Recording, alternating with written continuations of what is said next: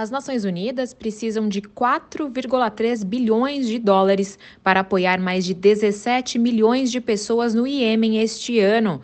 O valor foi anunciado nesta segunda-feira em um evento de alto nível sobre a crise humanitária no país, na sede da ONU em Genebra. O secretário-geral da ONU, Antônio Guterres, contou na abertura da sessão que o último ano trouxe esperança ao Iêmen, com o retorno da atividade no aeroporto da capital Sanaa, a entrada de suprimentos e a trégua de seis meses.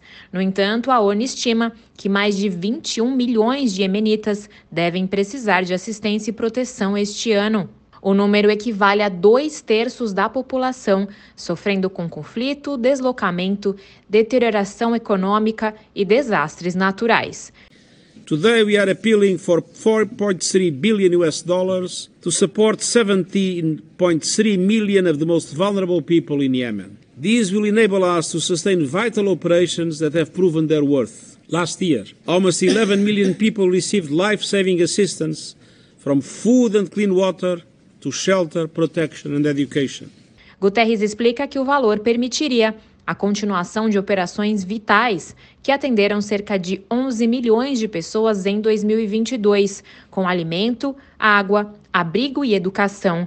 Em sua mensagem, o secretário-geral da ONU ressaltou que os parceiros humanitários precisam de acesso desimpedido e que a falta de acesso, particularmente em áreas controladas pelos UTIs, tornaram muito mais difícil alcançar quem precisa.